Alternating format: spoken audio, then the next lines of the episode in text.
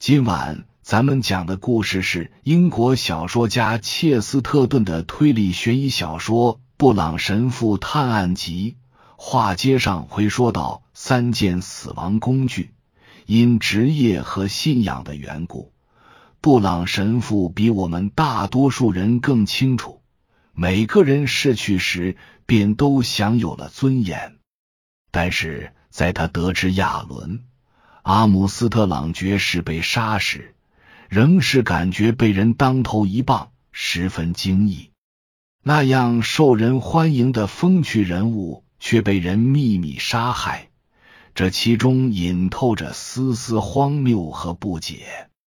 亚伦·阿姆斯特朗爵士幽默风趣，甚至还有些滑稽可笑。他受人欢迎。几乎是一位名扬四海的传奇人物。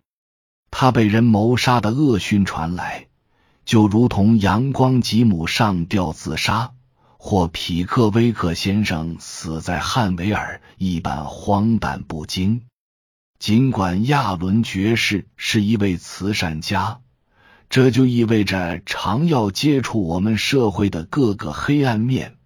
但他总抱着一颗乐观向上的心去应对这些问题，并以之为豪。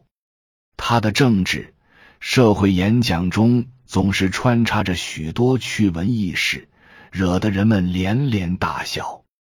他的身体状况简直是好的不能再好了，待人处事也积极乐观。在酗酒的问题，他最喜欢的一个话题。上他总保持着永无止境的兴趣，甚至有些让人觉得单调乏味。但正是这使得他成为一名杰出的绝对禁酒者。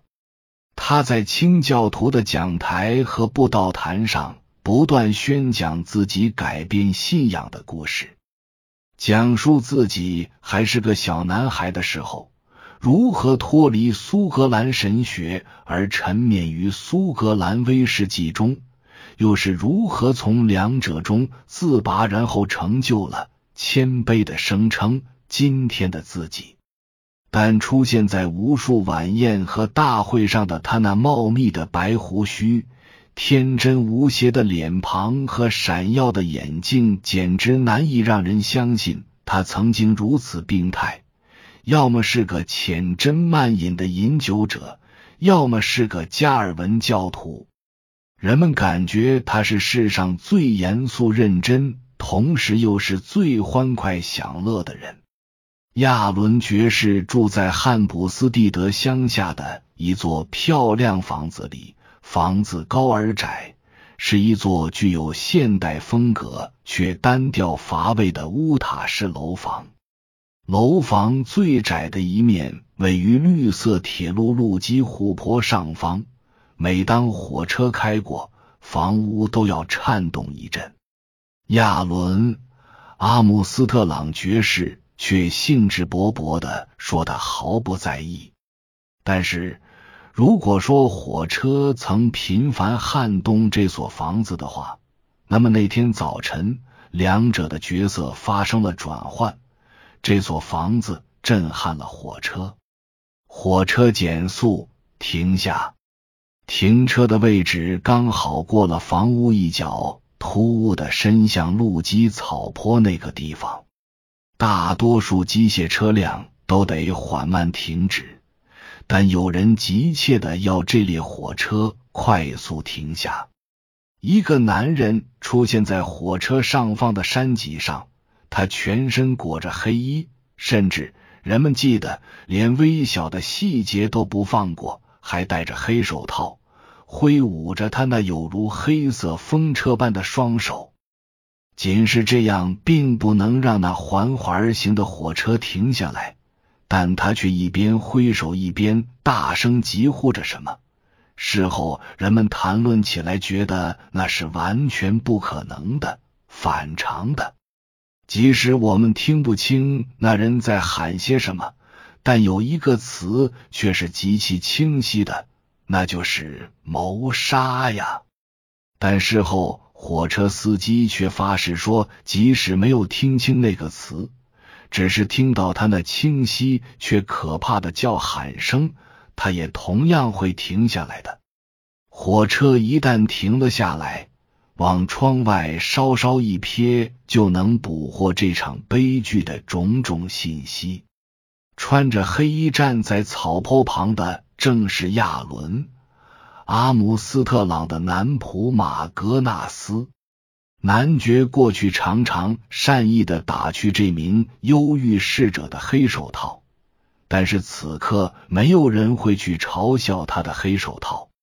一两名调查人员立马下车查看，他们越过雾气弥漫的树林，发现一名老人的尸体。几乎滚到了坡底处，他身穿一件红色镶边的黄色衬衣，他的腿被一条红绳捆住，可能是在挣扎时缠住了。身上留有血渍，但是不多。尸体被被折弯扭曲，任谁也瞧不出是一具活人尸体。这就是亚伦。阿姆斯特朗爵士，人们一时不知所措。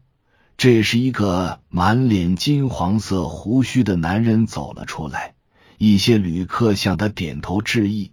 他就是亚伦爵士的秘书帕特里克·罗伊斯。他曾在波西米亚群体中享有盛誉，甚至因其波西米亚艺术风格而闻名。他与那位仆人一样，发出一声痛苦的惊叫，声音含糊，但却真诚可信。当那户人家的第三个人，即死者的女儿爱丽丝·阿姆斯特朗摇摇晃晃、踉跄着走进花园时，火车司机又重新发动引擎，火车鸣笛，继续前进，去下一站寻求帮助。于是。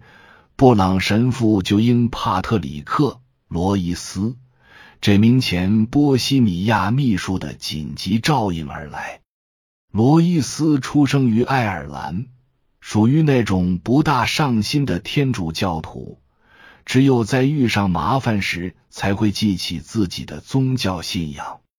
但要不是警探中的一员是弗朗博的朋友或是仰慕者。罗伊斯德的请求可不会这么快被回应，并且弗朗博的朋友可都听过不少布朗神父的事迹，所以当年轻的警探莫顿领着这名矮小的神父越过田野走向火车道时，这两位陌生人之间的谈话很亲密，完全不像初次见面的人表现的那样。在我看来，莫顿警探直率的说，根本就没必要追查下去，没有可以怀疑的对象。马格纳斯是一个严肃的老糊涂，就是愚人一个，不可能是暗杀者。罗伊斯是男爵多年的好友，毋庸置疑，爵士的女儿非常崇拜他父亲。此外。这太荒谬了！谁会杀害阿姆斯特朗这个快活的老头子呢？谁会对一个在夜场讲坛上宣讲的人下手？这就像是杀了圣诞老人一样。是的，这曾是快活的一家人。布朗神父赞同道：“在他活着时，家里很快活。”你觉得这家人会因为他死了而感到快活吗？莫顿有些吃惊，两眼放光的看着他的同伴问：“因为他死了？”是的，神父面无表情的继续说：“他的确是一个欢快的老头子，但是他是否也让别人同样感到快活呢？老实说，除了他。”这屋子里还有其他人感到愉快吗？莫顿的心窗顿时射进一丝惊奇之光，好似是第一次看到我们久已熟知的东西一般，感觉奇怪又惊诧。因为一些慈善活动，他常去阿姆斯特朗家里处理一些警务事情。现在他回头想想，那是一座令人压抑的房子，房间又高又冷，屋内的装饰也都简陋古旧。走廊里有电灯，但灯光的亮度还不及月光。尽管这位老者绯红的脸庞和银白的胡须似篝火般照亮了每间房屋和过道，却没留下一丝温暖。房屋如鬼屋似的阴森，让人感觉古怪不适。毫无疑问，一部分还得归因于屋主阿姆斯特朗爵士充满热情活力。他会说：“他才不需要什么火炉、电灯。”总是带着自己惯有的温暖，丝毫不顾别人冷暖。当莫顿回忆起屋里的其他的人，他不得不承认，他们也都是阿姆斯特朗的头下的阴影。那情绪多变、戴着可怕黑色手套的男仆，简直就是个恶眼。秘书罗伊斯高大结实，健壮如牛。身穿粗花呢套装，蓄着短胡须，但他那如稻草般枯黄的胡须却掺杂着些许灰色，犹如粗花呢布一般。宽大的前额上却早早的布满了皱纹。他算是够和善的了，但却是一种悲愁的和善，甚至是一种令人心碎的和善。他的举止姿态。总给人一种生活中的失败者的感觉。至于阿姆斯特朗的女儿，真不敢相信她竟然是阿姆斯特朗的女儿。她脸色苍白，娇小柔弱，优雅得体，但身体却总像山杨树的枝条一样颤动着。莫顿有时常怀疑。他是否因火车经过时产生的碰撞，逐渐形成了恐惧心理？你看，布朗神父说，眨了眨眼，说：“我不确定阿姆斯特朗的欢快对其他人来说是否也是愉快的。你说没有人会去杀这样一位快活的老头子，但我就不确定。不要让我们陷入引诱。”如果我杀了某人，他简单的补充道：“我敢说那人有可能是一位乐观主义者。”为什么？莫顿饶有兴趣的问道：“你觉得人们不喜欢欢乐？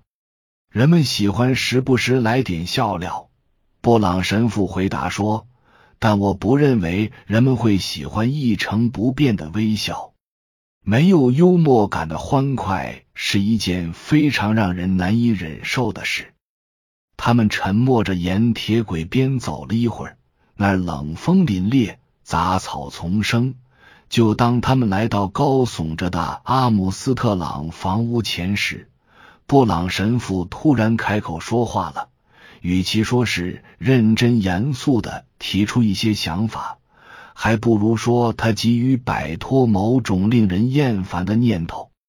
他说：“当然，酒本身并无好坏，但有时我禁不住想象阿姆斯特朗这样的人会不时想要借酒生愁。”莫顿的上司是一名头发斑白、才能出众的警探，名叫吉尔德。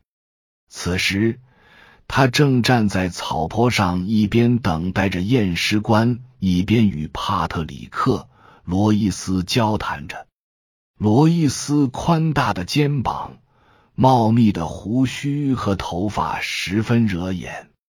他走起路来总是扶手迈着沉稳强健的步伐，并且似乎乐于以一种沉闷谦卑的作风去完成自己的文书内务活。这就好似水牛拉犁车一样，使他更加惹人注目。看到神父，他异常高兴的抬起头来，几步跨到神父身边。同时，莫顿正在和那位年长的警探谈话，言语间充满恭敬之情，却不乏带着些小男孩般的焦躁渴望。那么，吉尔德警探，你对这桩神秘的疑案有什么更多的认识吗？这根本就没什么神秘可言。吉尔德回答说，心不在焉的看着山坡下的乌鸦。可是，在我看来，多少还是有点的。莫顿笑着说：“这再简单不过了，小子。”这位年长的调查员一边说着，一边轻抚他那灰白的尖胡须。在你去罗伊斯先生教区的三分钟后，案件发生了。你认识那位一脸苍白、戴着黑手套、叫停列车的男仆吗？到哪我都认得他。不知怎么的，看到他总让我起鸡皮疙瘩。那么，吉尔德拉长语调说：“当那辆列车再次发动离开时，那个人也消失了。真是个冷血动物，你不觉得吗？居然乘着去找警察的列车逃走了。我想你一定十分确信吧？”年轻警探回答说：“真的是他杀了自己的主人。”以上是由奶锅大叔给您播讲，感谢收听。每天晚上二十一点三十三分准时开聊。